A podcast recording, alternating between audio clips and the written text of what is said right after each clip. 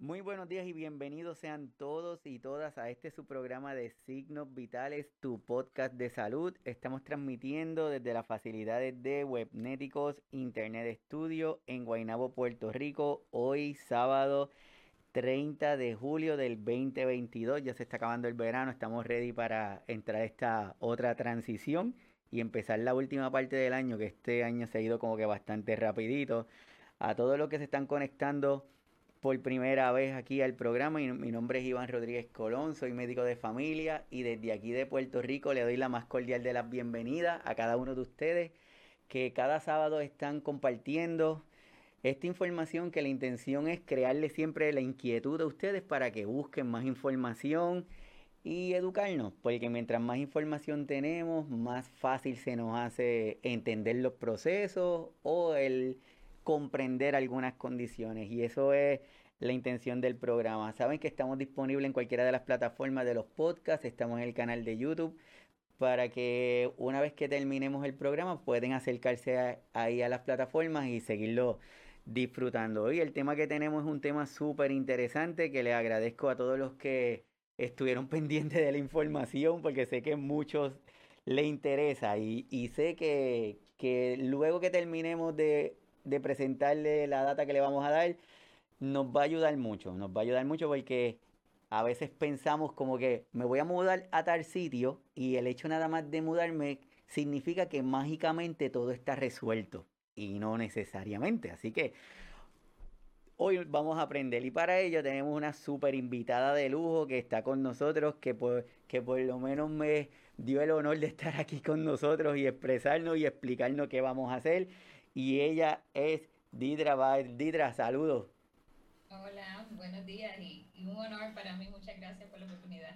No, el, honor es para nosotros y yo sé que hay mucha gente que se va a beneficiar de la información que tú nos vas a estar dando en el día de hoy y a todos para que vayan conociendo un poquito de Didra. Didra tiene un bachillerato en justicia criminal de la Universidad Interamericana de Puerto Rico, tiene un curso sobre Positive Approach to Care Skill hacia cuidadores de pacientes con demencia, Alzheimer, desde el 2020. Es tanatóloga, es creadora de su propia página que se llama Enhance Within Life Coaching, que ahorita nos va a dar también un poco más de información. Y sobre todo es cuidadora y eso la, la, pone en otra dimensión porque no solamente nos va a hablar de la teoría, sino es de la experiencia, de lo que ha, de lo que ha vivido, de lo que ha aprendido en este proceso y por eso le hace tan vital el que esté con nosotros. Didra, ¿qué ha significado esta pandemia para ti? ¿Qué cambios, qué, qué enseñanzas has tenido?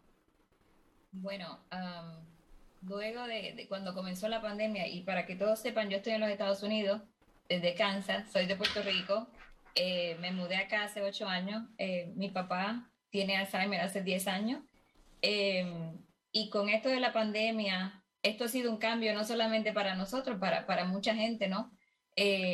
Eh, y como les mencioné, mi papá tiene ya 10 años con, con, la, ah, con la enfermedad. So, al momento de la pandemia eh, fue bien difícil porque eh, tantos cambios, servicios que se han paralizado, servicios que han cambiado, dependiendo de dónde estás y en qué condición el paciente está.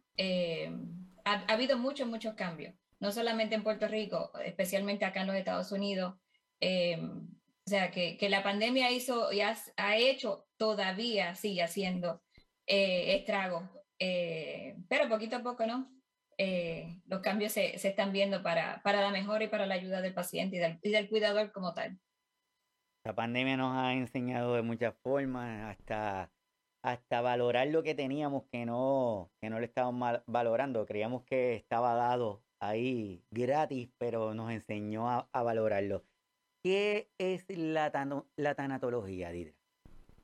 Eh, la tanatología como tal, y como yo lo veo también, es una competencia donde ayuda y acompañamos a la persona en el duelo, en la pérdida. Eh, no solamente eh, cuando una persona muere, sino que quizá, esto, esto quizá no, no se menciona mucho, ¿no? Cuando tienes una pérdida, no necesariamente tiene que ser cuando la persona ya fallece, eh, especialmente para el cuidador y para la persona que, se le diagnostica cualquier enfermedad.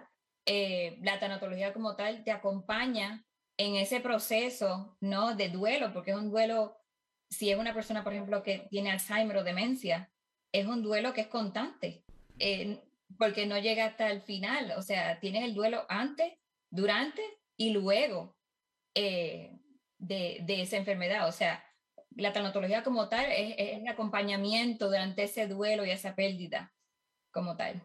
Sí, ese acompañamiento y ese duelo, qué bueno que lo comentas, porque muchas veces pensamos en duelo y está asociado con muerte, es que se murió fulano, se murió, y no necesariamente. Y ese duelo que también, yo espero tenerte en otra próxima ocasión, hablar de este aspecto, pero ese duelo que también tienen nuestros cuidadores y nuestras cuidadoras durante el proceso del cuidar, porque van perdiendo cosas, pierden la independencia, a veces pierden el trabajo, pierden amistad, entre otras cosas. Entonces se convierte en esa carga bastante fuerte. ¿Y qué es el coach ontológico? ¿Qué, qué es lo que significa? El coach, básicamente yo soy life coach y me estoy certificando como ontóloga. Eh, es, otro tipo de competencia para acompañar a la persona. La ontología y el life coach no te trabaja el duelo. Eh, solamente te trabaja el acompañamiento de la persona cuando está en algún proceso de, eh, de cambio, en algún proceso donde está estancado. Eh, no te trabaja psicología, no te trabaja duelo y no te trabaja psiquiatría. Pero como quieres un acompañamiento para ayudar a la persona en cualquier tranque que tenga y en ayudarle a, ver posibilidades y cambio, donde tu observador cambia según el presente, no el pasado. Eso es otro acompañamiento que junto con la tanatología, por lo menos así es como yo lo veo, por eso que cogí las dos, eh, es un acompañamiento igual, pero va más hacia la persona, hacia el interior y hacia vivir el hoy, moviéndome hacia mañana con posibilidades y movimientos y acciones. Mm, súper, sí, eh, te, te, vamos a tener en una próxima ocasión para hablar de eso. Relocalizarnos, Didra. Nosotros es una acción que hacemos continuamente. Nos relocalizamos cuando nos mudamos de una casa a otra, de un barrio a otro, de una ciudad a otra, de un país a otro. Y a veces como que no pensamos, no lo tomamos o lo hacemos muy a, la rápida. Pensamos que una vez que lleguemos al otro lugar, ya lo vamos a tener todo resuelto. Pero hoy tú nos vas a ayudar a entender este proceso para que no tengamos tanto sufrimiento. ¿Qué, qué es la relocalización y qué podemos hacer? Ah, bueno, básicamente, eh, cuando una persona decide, bueno, la situación que tengo hoy eh, es un poquito precaria, eh, tengo, tengo pues, problemas o, o, no tengo servicios que, que, posiblemente estoy necesitando en este momento, ¿no? Pues en ese momento, pues muchas de las personas, y te lo digo yo que estoy acá en los Estados Unidos por mi familia, que los trajimos para acá, ¿no? Eh, después de, la, de, de, María, eh, se piensa que voy a tener mejores servicios, mejores cuidados, ayuda para ese, para ese cuidador, ¿no?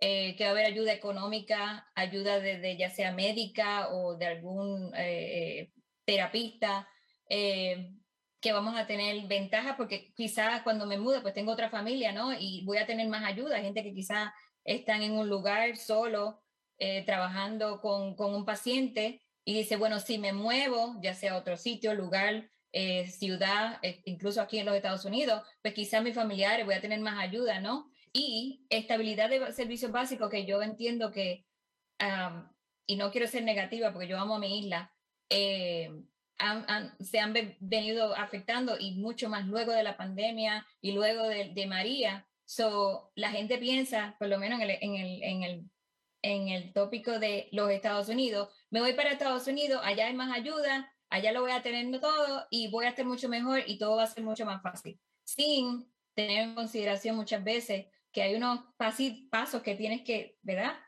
Eh, buscar primero y antes de que hagas el brinco.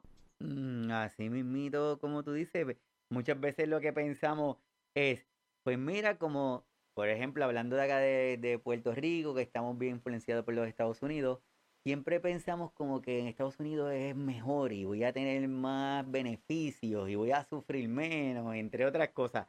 Pero una vez que hacemos ese proceso se nos hace un poquito difícil por algunas cosas que tú nos vas a decir y lo que estás comentando también que dice estabilidad, estabilidad de los servicios, la ventaja de poder estar cerca de los familiares, mayor ayuda económica, que sabemos que eso es un factor bien determinante. Y también aquí tú nos compartes algo de estas estadísticas que nos ayudan como que a entender por qué decidimos irnos. Eh, bueno, básicamente, eh, no solamente a la gente en Puerto Rico, eh, es como, como mencionaba, cuando decimos Estados Unidos, y, me voy a enfocar quizá ahí un poquito, decimos, bueno, voy a tener mucho más ayuda, va a haber más dinero, todo va a ser más fácil. ¿Qué pasa? Ha habido, no solamente que Puerto Rico ha tenido un cambio poblacional durante todos estos años, ¿no? ya sea por trabajo y, otra, otras, uh, otros problemas que han habido. Luego del huracán María y luego de la pandemia, eh, eh, se ha visto un, un movimiento grandísimo de, de, uh, de, personas, pero ahora eh, ha habido movimiento de personas que son enfermas, o sea, cuidadores y eh, enfermos, ¿no? Que, que se mudan para Estados Unidos y aquí viendo, eh, puse una estadística del Centro de, de, Censo de Puerto Rico, donde muestra que se ha perdido el 4% de la población después del huracán María. Y esto es solamente una parte, sin contar las personas que son cuidadoras y, y, y, y pacientes que se han mudado. Eh, aquí en esta presentación podrás ver, eh, tienen diferentes colores, porque la mayoría, como somos boricuas, ¿no? Y nos gusta el calor, eh, según ve el, el, el, el, mapa de diferentes colores, la mayoría de las personas que se salen de la isla, ¿no? Se van a, lo, a las áreas más, más calientes, ¿no? O de más eh, popularidad en, cuanto a hay más latino, ¿no? Em, y, ¿qué pasa? Esos lugares también, a su vez, se están sobrepoblando porque no solamente es que ya tienes la gente que se ha ido, sino que viene esta, esta persona viene a los Estados Unidos, va a estos lugares, estos estados, que, lo, o sea, que, que dice, oh, allá tengo más ayuda, ¿y qué pasa? Mientras más siguen viniendo, menos ayudas hay, porque entonces tienes el, el montón de personas que llegan acá, que piensan, tengo todo, voy a tener este, tantas ayudas, pero entonces se van a estos lugares donde ya hay otras personas ya de por sí, más el, el americano como tal, que, que, depende de la ayuda económica de, del gobierno federal. Y entonces se, se, crea otro problema más, ¿no? Con esa emigración, eh, porque se van a estos estados donde voy a tener mejor ayuda, es más fácil para mí, pero eh, sin contar eh, y tomar en consideración que ya ha habido una migración tan grande de, de, Puerto Rico para esos lugares. So, ¿Cómo te explico? Es, es, un, es, es un, movimiento que, que hay, también hay que considerar.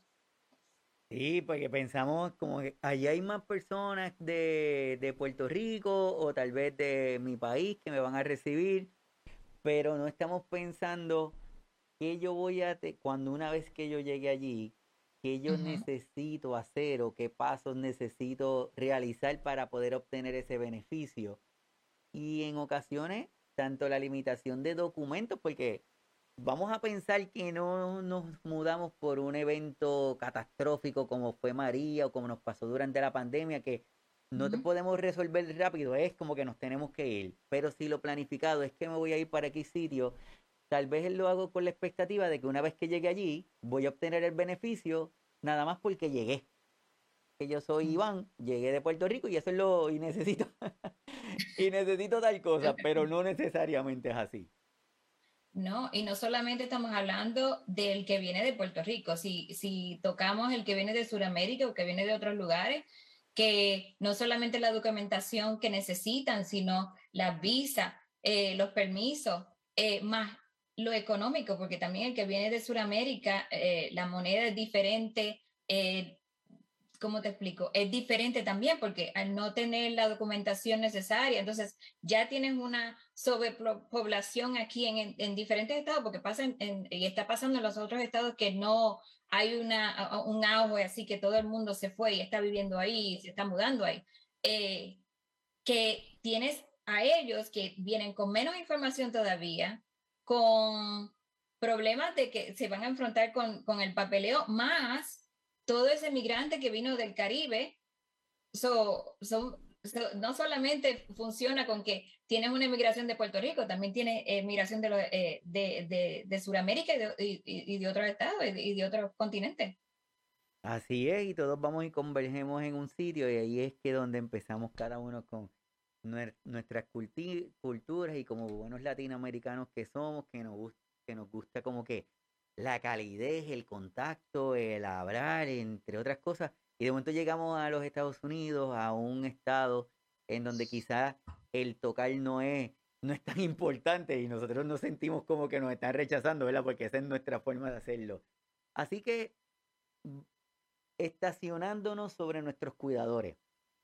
Nuestro cuidador, por alguna razón, tuvo una necesidad y necesita relocalizarse, necesita moverse, necesita llevarse a la persona con quien cuida, su familia, y decide ya que voy a, a moverme. Antes de hacer ese trámite o en el momento en donde lo decide, lo piensa y empieza a organizar, ¿qué cosas ese cuidador debe estar pendiente para poder hacer ese proceso que sea lo más, lo más organizado posible?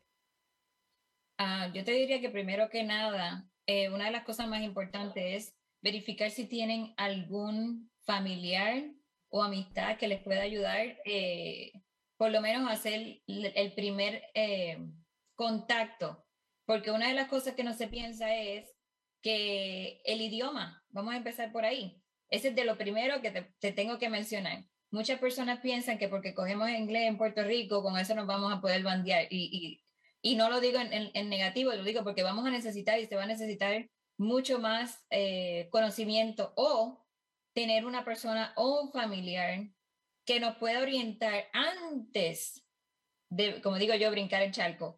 este, eh, porque cuando llegas acá a los Estados Unidos, aunque sí hay personas, y, estás en un área donde, si te mudas en un área donde hay mucho más latino, ¿no? En cuanto al, cuidador como tal, em, no es así como te lo mencionan. O sea, dependiendo si te vas a la Florida, pues ok, es quizá un poquito más fácil, vas a tener muchas personas que te hablan español, pero si te llevas, vas, por ejemplo, para darte un ejemplo, eh, yo estoy en Kansas, en el mismo medio de los Estados Unidos. Aquí, y no es por criticar a Kansas, eh, la población hispana es menor. So, si este, la persona se está mudando, ese cuidador quiere mudarse y, y no está consciente del cambio de idioma, eh, puede ser un choque cultural, eh, primero que nada fuerte, y segundo, eh, para solicitar cualquier servicio, para verificar renta, o sea, no solamente es que voy a llegar y, y no sé el idioma, no, es que el idioma eh, dependiendo de dónde te vayas a mudar, eh, va a ser un punto bien importante si no tienes una persona que te pueda dar la mano.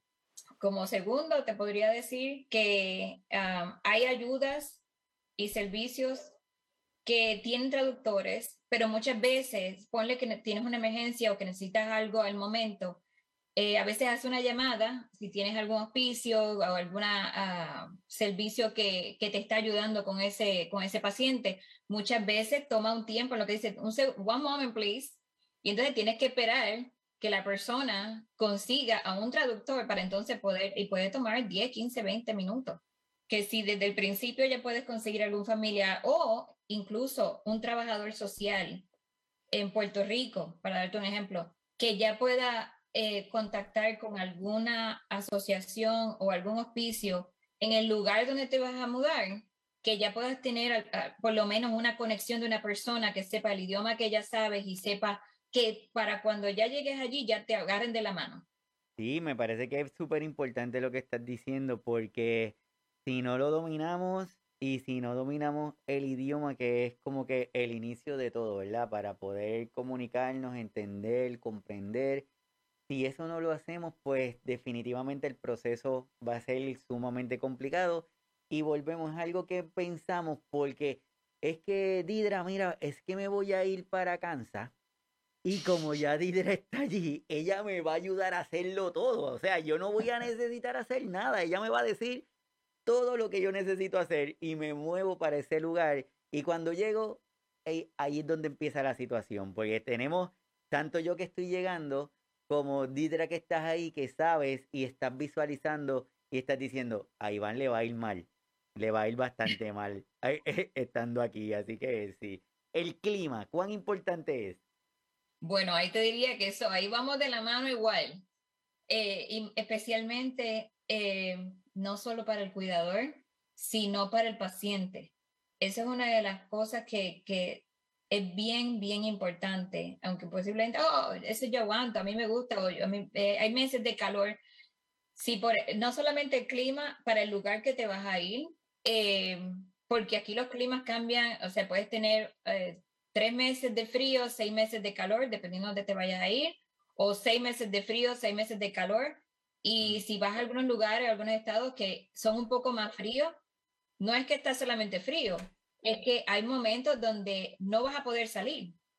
O sea, vas a estar en tu casa, pero hay una neblina o, o nevó y puedes estar, por ejemplo, si te mudas para Colorado, es bellísimo, pero tienes que tomar en consideración que si tienes un paciente que requiere servicio, eh, visita, eh, y estás en un clima donde va a haber varios meses que van a haber 10, 12 eh, pulgadas, 13 pulgadas de nieve, tienes que tener, tienen que tener en consideración que va a haber momentos donde la, o la ayuda posiblemente no le llega o va a tomar un poco más tiempo. Y no tanto eso, si es la persona que todavía está activa, que tiene que, que, que camina, que sale, que, que se mueve, eh, en ese tiempo de frío, eh, pues le duelen los huesitos, es más difícil, o, no le gusta el frío, y como no está acostumbrado, pues entonces se te puede trancar, y no solamente eso, eh, los hace más sedentarios cuando tú necesitas que sean que, que, mantengan ese movimiento. O sea que es mucho más difícil so, tomar en consideración el lugar donde te vas a ir, que, que si está acostumbrada la persona a estar en más tiempo de calor, pues que entonces trates de buscar un lugar eh, que, que, el clima te ayude, ¿no? Porque eventualmente si, si el cuidador tiene un paciente que está en progresivo, eventualmente, ¿me entiende? Va a ser más difícil para él y, no, y para el cuidador también, porque el cuidador necesita tiempo para salir, mm, para despejarse, eh, eh, no, no estar en cuatro paredes, que entonces tiene al, al, paciente, claro que lo quiere y lo adora, pero entonces necesita un respiro, pero entonces tengo el clima y no puedo salir. Así es, y es como, como ahí hay el, el chiste aquí en Puerto Rico para los que nos están viendo de otros países. Muchas veces decimos, sí, voy para los Estados Unidos, voy a ver nieve por fin, y al principio tiro fotos con la nieve y después de un tiempito es, no, no la quiero ver, porque me empieza a causar problemas, así que sí es importante y nos pasa mucho, con mucha frecuencia, Didra, que tenemos cuidadores y personas que han vivido mucho tiempo en los Estados Unidos y están regresando a la isla porque ya no toleran el frío, porque ya le da mucho dolor, porque le duele las articulaciones. Entonces es un factor importante a considerar también, como tú dices, en cuanto a búsqueda de servicios para el paciente, pacientes que requieran, como tú nos estás poniendo ahí, hospicio u otros servicios. ¿Qué, podemos hacer ahí? Eh, ahí yo te diría que sería, hay muchas personas que recién los que están empezando con algún paciente, ¿no? Eh, es mucho más fácil porque la persona todavía está consciente y se vale por sí misma, pero, eh, y lo digo, esto de los hospicios y las agencias, esto es bien, bien positivo. Eh, por ejemplo, si estás en un lugar donde ya tienes servicios como tal, que tienes un trabajador social, que tienes un hospicio, no significa que ese hospicio que está, por ejemplo, en Puerto Rico, lo haya a ver en Estados Unidos. Pero sí hay muchas ayudas aquí, agencias que trabajan mano con mano. O sea, que desde antes puedes ya ir buscando información eh, con tu trabajador social. Los trabajadores sociales son bien importantes porque ellos, ellos pueden hacer la primera conexión. Eh, para darte un ejemplo, si yo digo que me voy a mudar en tres meses, eh, puedes ya hablar con ese trabajador social para que te vaya buscando en el lugar donde, lugar o ciudad o estado, que te vayas a mudar, qué oficio eh, o ayudas hay desde antes que llegas acá. O sea, y ellos pueden hacer la conexión con esa, con esa agencia que ponle que llegaste, llegaste al aeropuerto, hacen una llamada y regularmente, claro, dependiendo del estado y las ayudas que haya, ¿no? Y, la comunicación que haya habido entre, entre agencias de un lugar a otro, por lo menos por experiencia propia, yo hice una llamada y en no, ni dos días ya yo tuve, tenía personas en mi casa de hospicio ya teniendo, coordinando las ayudas para los cuidados, las ayudas para las terapias, las ayudas este, económicas, las ayudas para, para comida, eh, cuido si hay algún cuido, eh, enfermería, o sea, pero ya venía con un trabajador social que estaba ya conectándose con el estado de acá. O sea que es bien importante y ellos, ellos mismos te pueden ayudar a darte información para conectarte con otras agencias, no solamente con el hospicio eh, o, algún cuido.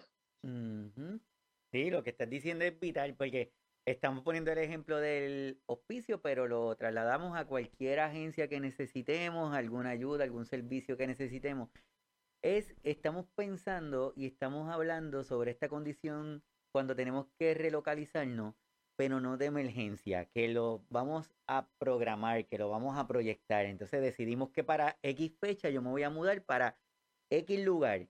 Puede ser un cambio de país, un cambio de comunidad, un cambio de barrio, un cambio de, pueblo. Lo importante es que esa transición usted la haga de forma adecuada. Ya pensamos en el clima. Nosotros aquí en Puerto Rico, pues, pues la temperatura es estable en todo, en cualquier sitio de la isla. No tenemos que preocuparnos tanto por los cambios.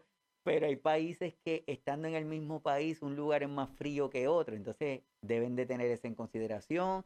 La agencia y el otro aspecto, Didra en los planes médicos, hay muchos planes médicos que nosotros acá en la isla lo podemos utilizar y te dicen, no, para Estados Unidos tienes que hacer X cambio o tienes que verificar si tu cubierta es adecuada. También nos venden algunas cosas en los planes que nos dicen que es maravilloso, que no importa dónde usted esté, le va a cubrir. ¿Qué debemos estar pendientes de ese aspecto? Ahí te lo digo por experiencia propia, no voy a decir eh, qué compañía en Puerto Rico, pero sí, es bien, bien, bien importante. Este es el punto más importante, o sea, vamos, de, voy como que subiendo en, escala, ¿no? Eh, porque cuando estamos en Puerto Rico tenemos diferentes compañías que te ofrecen diferentes eh, productos, ¿no? Y te dicen, te vas para Estados Unidos y eso te cubre. Ahí vas a estar, olvídate, que tú llamas, a, vas a emergencia, llama a, llama a la emergencia, te va a llegar y vas al hospital y te va a cubrir. Bueno, em, primero que nada deberías, vuelvo y repito, donde te vayas a mudar, qué hospitales te quedan cerca, qué doctores te quedan cerca y ver con ellos si ese plan o servicio que tienes desde donde venga es válido. Porque ha pasado que ha venido personas que con planes médicos desde Puerto Rico que le dicen, sí, eso te cubre dan una llamada de emergencia, van al hospital, lo atienden, 6 mil dólares después, no funciona. Claro, que si llegara, esa es otra de las cosas, si llegara eso a pasar, aquí siempre hay, hay, ayuda, si la persona tiene eh, problemas económicos, de bajos recursos, aquí hay unos programas eh, con los mismos hospitales y con el Estado, eh, que si no puedes pagar o, te pasó esa situación, eh, tienen eh, o financiamiento o tienen unos fondos ya asignados para personas de bajos recursos donde esos, e, ese, esos fondos cubren esas facturas. Porque mucha gente llega aquí, vengo con el plan de, de donde venga y me va a cubrir. Voy a la emergencia, me, me atendieron, recibí la factura, me dio un miedo y entonces empiezo a pagar como los locos, no, no, no sé qué hacer, me paniqueo, no tengo casi fondo. Hay alternativa. Y una de las cosas que también se puede chequear y verificar antes de llegar aquí es que al final de, de, de, la conversación, ¿no? la presentación tiene algunos links eh, donde tienes que, hay aquí lo que le dicen el marketplace. Es como los planes médicos en Puerto Rico que se renuevan una vez al año. La persona eh, puede verificar con el Estado online, porque hay muchas cosas que se hacen online, eh, los diferentes planes que hay, eh, los diferentes servicios. Si la persona es baja de, de bajos recursos, muchas veces lo que pagan es, bien poco o no pagan nada. Y muchas veces posiblemente la pueden empezar a tramitar desde donde estás. que, que, pero como te digo, esto es algo que es un punto bien, bien importante porque llegan aquí Eh, otro punto que quiero comentar en cuanto a los servicios de seguros médicos, si la persona, el cuidador, eh, recibe seguro social y eh, tiene el crédito, porque te dan un crédito por ser bajo recursos, eh, para un plan médico, pone que la persona de que es el paciente ya está bajo Medicaid, Medicare, ah, pues esa persona ya es otro, otro cantar, porque ya entonces el, el, el Medicaid le provee como tal ese, esa cubierta. Pero para el cuidador, que todavía no se ha retirado, si está bajo el seguro social y recibe algún crédito o eh, plan médico del Estado, eh, es bien importante, que esto es un punto que no se comenta, eh, si la, el cuidador está viviendo con un familiar y el familiar como tal cobra X o Y cantidad. Aquí el Estado lo maneja de esta manera. Tienes al cuidador y al paciente. Si el cuidador y el paciente pueden eh, o tienen ese ingreso, ya sea seguro social o, porque muchas veces el, cuidador eh, depende del seguro social del paciente, ¿no? Como porque ha tenido que dejar su trabajo. Cuando llegues acá, hay fondos que se le asignan eh, a los seguros médicos, donde gracias a eso el cuidador obtiene un seguro médico que lo que paga o es nada o 5 o 10 dólares. ¿Qué pasa? Al final del año, cuando yo vivo con mi hijo, mi hija, eh, un familiar, eh, me va a poner como dependiente en, la planilla de acá de los Estados Unidos. ¿Qué pasa? Si eso pasa y el familiar lo pone como dependiente y ese cuidador está recibiendo crédito del gobierno porque tiene bajos recursos según los, los, ingresos que tiene, que son aparte de donde está viviendo, es muy probable que ese cuidador pierda ese crédito, entonces tenga que pagar por un plan médico. Y aquí los planes médicos son 200, 300, 400, 500 dólares y eso son... O sea, que es bien importante que el cuidador esté pendiente porque eso tampoco te lo dicen. O sea, dice, pues yo me voy a vivir con mi hija y mi hija, eh, pero tengo mi seguro, el seguro social de mi pareja y con eso nos bandeamos y entonces al final del año mi hija me pone en la planilla. ¿Qué pasa? Cuando me toca pedir a mí el plan médico para renovar, perdió el crédito y entonces esa, ese cuidador le tocaría pagar entonces eh, por ese plan médico. No sé si funciona así en todos los estados, pero eso es uno de los puntos bien importantes porque los planes médicos aquí, especialmente para los cuidadores, eh, si hay fondos, hay que tener mucho cuidado con quién vivo y si me van a poner como dependiente. Mm.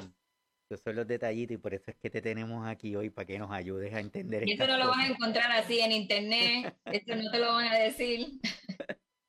Así es, así que es importante de esa parte de los seguros, si estamos aquí hablando de la isla, incluso si usted se va a cambiar dentro de los Estados Unidos de un estado a otro, como dice Didra, cada estado tiene su regularidad, sus regulaciones y puede ser lo que usted hace en un estado en el otro no lo haga. Así que es importante tener esa parte determinada. El otro aspecto, Didra, que, que tenemos es que, como muy buenos latinoamericanos que somos, muchas veces cuando estamos hablando con nuestros cuidadores sobre la condición de salud de nuestro familiar, del paciente, hay algunos temas que siempre son como que difíciles manejarlos. Por ejemplo, siempre el tema de la muerte, el hacer los preparativos, el tener esos documentos importantes son como que siempre un poquito difícil trabajarlos porque pensamos que si los hablamos estamos llamando a la muerte.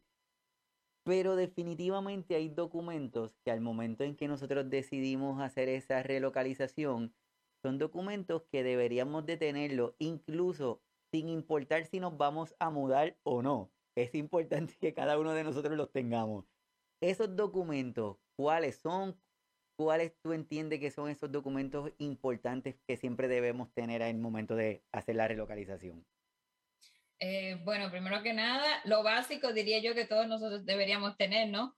Eh, que es bien importante y más cuando te, te, te, mueves a los Estados Unidos o a cualquier otro lugar. Estamos hablando de tus certificados de nacimiento, original y copias, por lo menos dos copias, porque créeme que lo van a necesitar. Eh, muchas agencias te dicen la copia, no funciona. Eh, certificados de matrimonio, originales y copias. es sumamente importante. Tarjetas de seguro social. Eh, cualquier ID, o sea, licencia de conducir o, lo que le dicen ahora, el State ID, eh, si la persona no tiene licencia, eso es bien importante porque incluso si, si te relocalizas de ya sea de la isla hacia acá o de un estado a otro, es mucho más fácil porque tú vas a lo que le dicen el DMV o, obras públicas acá, ¿no?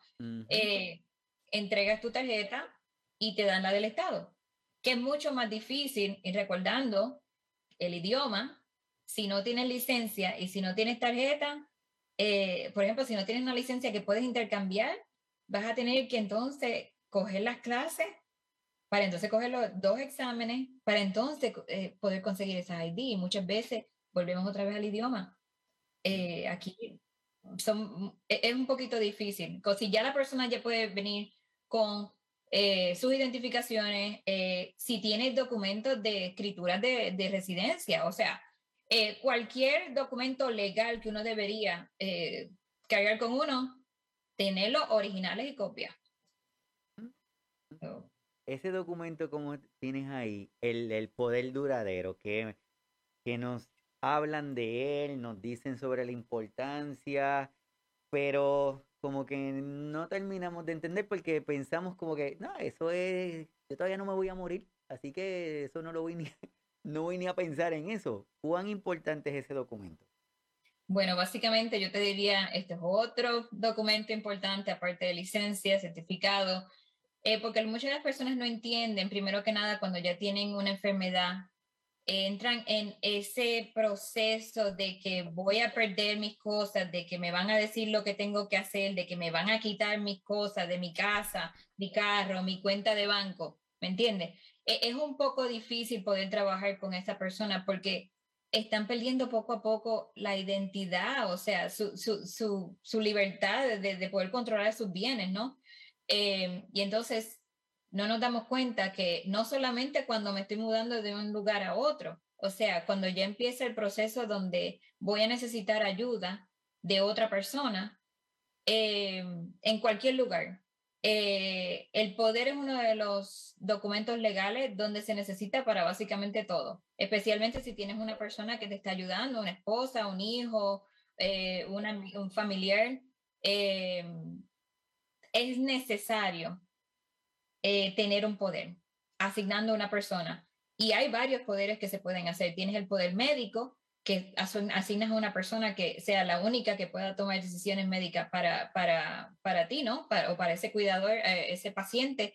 Pero también tenemos poderes que son solamente para eh, propiedades, cuentas de banco, casa, carro, y no, no incluye lo médico. ¿Qué pasa? Cuando ya la persona está comenzando, por ejemplo, las personas que tienen demencia o Alzheimer, que llega un punto cuando ya no pueden discernir cosas, que entonces el cuidador tiene que entrar, créeme, que sin un poder, si no eres esposa, y aún así, como no es la persona, es bien difícil realizar diferentes procesos porque para todo te lo van a pedir, para todo.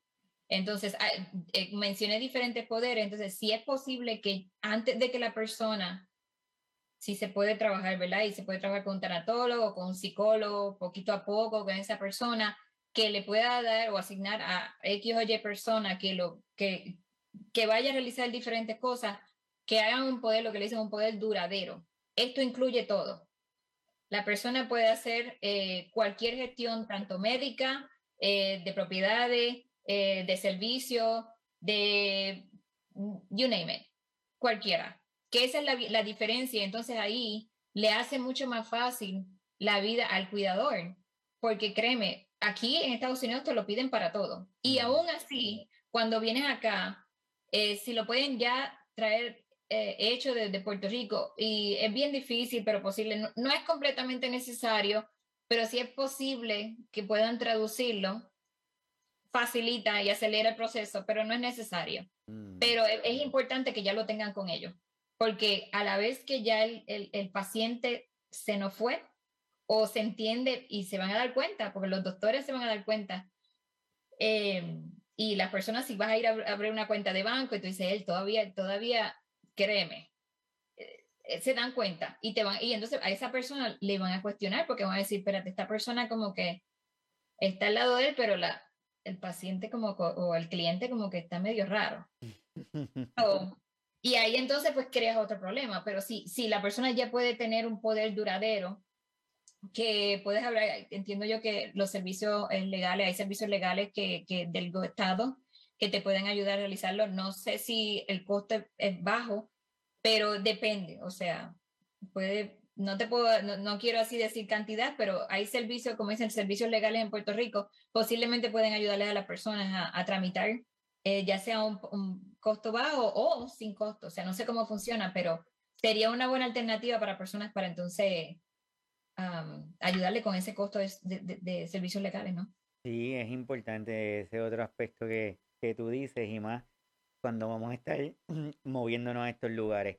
Ya tenemos unos cuantos tips que tú nos has, dado desde la temperatura, documentos, entre otros. Otra de las situaciones que, que a mí me ha llegado y, y me han contado que pasa con alguna frecuencia es que decimos, no, es que mira, yo decidí que me voy a ir para los Estados Unidos y yo lo voy a vender todo, yo no me voy a quedar aquí con nada porque yo el mes que viene me voy para los Estados Unidos y no regreso. Las cuentitas de banco van cerradas, todo, todo. Esa práctica es una práctica que tú recomiendas que hagamos es algo que debemos de considerarlo. Eh, yo te diría, por experiencia, experiencia propia, porque vivo aquí hace ocho años, que una de las cosas que le pasa al boricua cuando se va después de dos años y cerraste todo y no vives allá, vuelves para allá, es como si empezaras de cero cuando saliste de high school. ¿Dónde vives? Eh, este, ¿Cómo te digo? ¿Qué tienes a tu nombre? Agua, luz, teléfono. Dame tu ID del Estado, porque para abrir una cuenta de banco eh, se necesita. So, lo mismo aplica cuando vienes para acá. Eh, que muchas veces las personas dicen, me voy, me saco todo el dinero, y cuando llegue allá abro una cuenta de banco. No, mi gente, negativo. y lo digo de corazón. Eh, aunque lo que yo le recomendaría, aunque dejes 10 dólares en una cuenta de banco, deja la cuenta abierta. ¿Por qué? Varias razones. Número uno, cuando llegues acá, eh, si por ejemplo, ya sea el cuidador o el paciente o alguien que se quiera ir, ¿verdad? Eh, tiene cuentas en cualquier lugar y viene a los Estados Unidos, si estás bajo el seguro social, hay que acordarse que ese seguro social te está llegando a una cuenta de banco y no es así que por obra del Espíritu Santo vamos al banco cuando llegue y me van a abrir una cuenta de banco, porque no funciona así. Eh, para tú aquí poderte abrir una cuenta de banco, tienes que haber establecido una residencia como tal. Y residencia me refiero a que ya, ya fuiste al Estado, a las obras públicas o los DNB y ya tienes una ah, licencia o una ID del Estado porque la ID de otro lugar te funciona siempre y cuando tenga una persona que ya vive aquí que vaya contigo al banco. Número uno. Número dos, si la persona eh, recibe seguro social, eh, le van a pedir, o cualquier, hasta para los hospicios, eh, o para cualquier ayuda, aquí te van a pedir, incluso hasta para rentar un apartamento te van a pedir por lo menos tres meses de copia de los estados de banco de donde vienes. Porque tienes que ellos tienen que establecer que no, eh, o sea, que no, aquí todo te, lo verifican. Todo. Eh, y si ya fuiste y cerraste, entonces, ¿cómo vas a hacer? Entonces, si ya estás acá, para entonces llamar a tu banco para que entonces te manden los papeles, que si te los mandan por email, que si te los mandan por fax, entonces ya que si te van a cobrar por, por darte los papeles, que te van a cobrar 5 dólares por cada estado de banco y ponle que para las ayudas o ya sea para, para apartamentos te digan eh, necesitamos un año de referencia o necesitamos cinco meses, regularmente te piden tres meses para atrás. Entonces ahí se van a quedar como que, ay Dios mío, no, no tengo nada. Eh, número tres, cuando ya tienes que pensar, ok, llego allá, abro una cuenta de banco, cerré la cuenta de banco y voy a recibirme seguro social el día 2 o el día que le toque, ¿a dónde va a llegar ese seguro social? Y si te va a llegar un cheque a la casa donde está, ya no estás viviendo. ¿Me entiendes? Porque cuando llegues acá, tienes que ir a las oficinas del Seguro Social, no solamente para informarle que te cambiaste de lugar, ¿no? Sino para decirle, aquí está mi nueva cuenta de banco, para que puedas mandar ese chequecito. Y muchas veces toma uno, regularmente casi no, dos cheques en llegarte, pero si ese cheque, te, entonces llamaste y te me estoy mudando, te llegó allá, o no dijiste, cerraste la cuenta, no te dio tiempo acá a abrir la cuenta, le rebotó ese seguro social, entonces estás acá, vas a necesitar el dinero.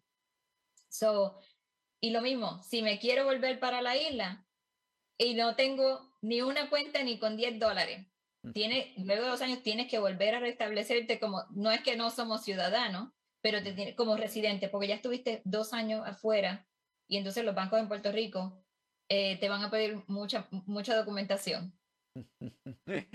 Sí, es súper, de verdad que lo que estás diciendo es súper interesante. Y estoy seguro que todas las personas que nos, nos están escuchando y nos están viendo y lo que luego van a ver de nuevo el episodio, van a empezar a hacer numeritos y van a empezar a hacer anotaciones y van a entender que esto que tú nos estás trayendo es importante porque pensamos como que me voy y ya, allá lo resuelvo y lo que, lo que vaya a suceder y no, tenemos que ir como que programarlo, como todo lo que regularmente hacemos. Así que tenemos ese otro aspecto que debemos tener pendiente, eso de las cuentas, tenerlas al día, no cerrarlas, saber para dónde vamos, tener una idea, un panorama de ese lugar a donde nos vamos a mover. Y hay un punto que yo estoy seguro que tú lo tienes aquí al final, pero es por, no es porque no sea importante, sino es que a veces como que lo dejamos para lo último, como pensamos como que, ah, eso a lo último yo lo voy a hacer. Y es el famoso expediente médico. Y pensamos que es el expediente de mi paciente o de mi papá, de mi mamá, porque como yo estoy bien, pues yo no necesito nada de eso. Pero, ¿qué tenemos en ese aspecto, Hidra? Y lo, dije, lo dejé a lo último a propósito, por eso mismo. Porque es lo último que pensamos, y para que no se olvidaran, lo dejé al final. Eh, porque lo que no pensamos es que sí, cuando vienen aquí o te estás mudando a cualquier lugar o cambias hasta de, doctores, eh, el expediente médico es bien importante. El cuidador no solamente cuida, te tienes que cuidar. Y cuando vienes acá, nos vas a necesitar eh, incluso para las ayudas eh, médicas para, para la persona o para el paciente. Te van a pedir el expediente médico para atrás. So, si es posible, y, yo lo recomendaría, eh, que puedan eh, buscar todo expediente, todo lo que puedan tener lo más organizado posible. Eh, el idioma, pues aquí los médicos, bueno, tú eres médico, se entienden, aunque estamos de allá para acá, pero el, ese récord para establecerse aquí, inclusive para el, el, el paciente, cuando llega acá regularmente, un doctor lo ve para poder asignar diferentes servicios. Y lo primero que le voy a decir, le van a hacer eh, ah, diferentes estudios médicos, pero van a necesitar ese expediente médico. Igual que el, que el, que el cuidador. Vas a llegar aquí, para todo te van a pedir el expediente médico. So, si es muy, si, si es posible, lo recomendaría que ya vengan con el expediente médico de ambos porque va a ser completamente diferente y va a ser mucho más fácil eh, cuando ya tenga un, una, un, análisis de un doctor, para, para, ya sea para las ayudas o para el cuidador, para ya establecer su, su récord médico, ¿no? Así mismo, y más cuando una de las intenciones es ese cambio de lugar, porque estoy buscando un servicio médico diferente, porque entiendo que allí voy a tener un mejor, mejor servicio, en fin, es, importante que llevemos ese, ese expediente para que ese nuevo proveedor pueda tener esa información y saber qué es lo que estamos, qué es lo que estamos necesitando, ¿verdad? Y afinar también algunos diagnósticos, porque sabemos que en algunos lugares pues tienen alguna tecnología más de la que tenemos acá, o los servicios son diferentes y pueden afinar esos, esos diagnósticos a todo lo que se están conectando. Tenemos, estamos hablando del tema de relocalización puntos a considerar con Didra Bael Lorenzo, que es life coach y tanatóloga, y es quien nos está ayudando hoy a entender este aspecto, porque esa es la intención de crear estas conversaciones de una manera sencilla, porque a veces no los comentan y aparecen una página y aparecen unos requisitos, pero los requisitos cuando están escritos son fríos, no nos dan tanta información o te piden un documento y después que llegas te dicen, usted trajo tal otro documento y es que eso no estaba en la página, ah, pero es que lo tiene que, es que, lo tiene que traer, así que es súper importante. Así que esa experiencia que tú has tenido, ahora sí puedes mezclarla con esta parte del cuidar. Y ahí es que le damos un poquito de sazón al asunto. En tu experiencia como cuidador, ese momento de esa relocalización, ¿cómo ha sido? ¿Cómo estos puntos tú entiendes que yo, Iván, decidí la semana que viene o el mes que viene o en seis meses mudarme, ¿cómo tú entiendes que estos puntos van a ser importantes? yo te diría que serían una de las bases más importantes, por lo menos eh, en mi caso, eh, a experiencia propia, eh, mi mamá tiene el, peso mayor, ¿no? Porque mi papá es el que está con Alzheimer, pero ya ellos tienen ¿cómo te explico? El cuidador ya tiene un peso.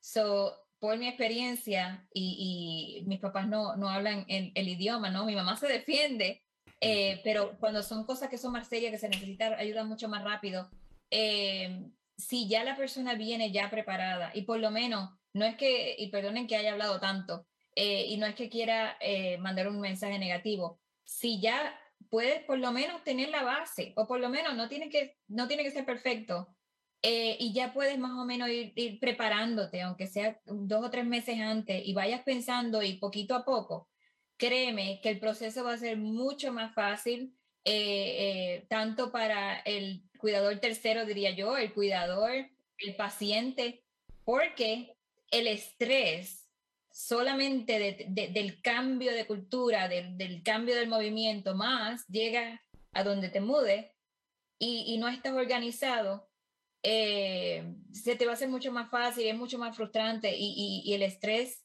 eh, eh, es mucho mayor. Que si, por lo menos por experiencia y por lo que yo he podido vivir, les comenté sobre esto, que, que, que, hay muchas cosas más, pero es de lo más básico. Créanme que la vida se le va a hacer muchísimo más fácil.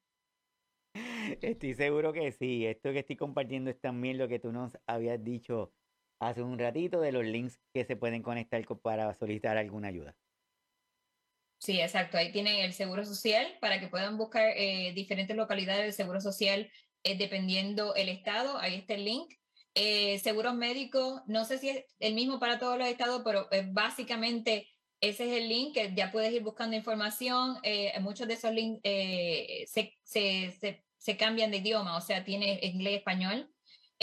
y al final, el correo, el famoso correo, eh, porque ya puede, antes de que se vayan, ya ellos pueden ir estableciendo eh, un cambio de dirección con fechas, si ya tienes la dirección donde vas a ir, ya puedes ir eh, a través del internet, creo que lo que te cuesta es un dólar, decirle el correo, me voy a mudar de aquí, a, de esta dirección a esta dirección, y todo correo que te llega a tu casa, automáticamente el correo, el correo lo reenvía a esa nueva dirección. Y lo puedes hacer, todo eso se puede hacer online. Súper, sí, esa es otra ventaja de que hoy día las cosas, hay muchos de los servicios que se pueden hacer online, así que es importante irnos moviendo a cada uno de nuestros países, verificar los servicios, verificar a aquella agencia, verificar con algunos grupos, con algún familiar que esté en ese lugar, pero que esté orientado adecuadamente, que lo haya hecho con los pasos que se supone que se hayan hecho. También no es porque tengo allá a Didra que lo hizo más o menos y que está más o menos, pues yo, yo voy a ir a buscar ese también más o menos, así que no. Así que nada, modo de resumen, Didra, ¿qué le podemos decir a todas las personas que se van a estar conectando, a estar escuchando eh, esta plática que tuvimos contigo? ¿Qué, qué le puedes recomendar? lo que le puedo recomendar es que traten de hacer un plan eh, cojo un papel, una libreta, que a veces es bien difícil, lo tengo aquí, pero no lo veo. Y cuando estoy en el proceso, digo, ay, no me acuerdo lo que tenía que hacer. Eh, un papel, uno, dos, tres, cuatro, lo más básico. y poquito a poco conectarse con trabajadores sociales son muy, muy importantes eh, y organizarse de poquito en poco. No es imposible. Eh, y es mucho, mucho más fácil organizarse de poquito en poco, que puedes conseguir, si, si hay algún trabo en el proceso, que, que se pueda limpiar ese, ese trabo antes de, de, entonces hacer el brinco, porque se puede. Y, y, y, y, luego, créeme, que se puede y hay ayuda, pero organizarse. Así es, así es. ¿Cómo podemos estar en contacto contigo, a la gente que esté interesada, cómo te pudieran contactar? Eh, me pueden enviar un email a contact lifecoaching.com. Eh, mi teléfono también es el 785-865-8597. Eh, si me llaman eh, y no les contesto rápido, porque acuérdense, también ayudo a mi mamá y, hago otras cosas, este, pero a la en cualquier cosa que tenga, yo aquí estoy a la mejor disposición. Pues muchísimas gracias. La verdad es que para mí es un placer que hayas estado aquí con nosotros y que podamos tenerte en otro de los episodios para que nos sigas orientando y ayudando sobre estos temas que definitivamente tenemos que reforzarlo. Tenemos que entender que cualquier cambio que hagamos para nuestro paciente va a ser un cambio importante porque lo sacamos de su rutina, lo sacamos de su realidad. Entonces, tras de que tenemos que enfrentar al paciente con esa nueva realidad, ese nuevo sitio, es la realidad del estrés de nosotros de documentos. Y mientras más documentados estemos, mientras más información tengamos, va a ser mejor para que esa transición se haga como que menos estresante, para que sea mejor y que el resultado sea lo que esperamos, que no sea que me fui para tal sitio porque me dijeron y me dijeron y me contaron y después que estoy allí no tengo nada, porque fue que o no era el lugar que necesitábamos estar o faltaron cosas. Así que de esa forma lo vamos a poder ayudar. Entonces, todos los que se conectaron, muchísimas gracias. Y Didra, de verdad, súper agradecido contigo. No, muchas gracias y un honor, de verdad, humildemente, muchas, muchas gracias.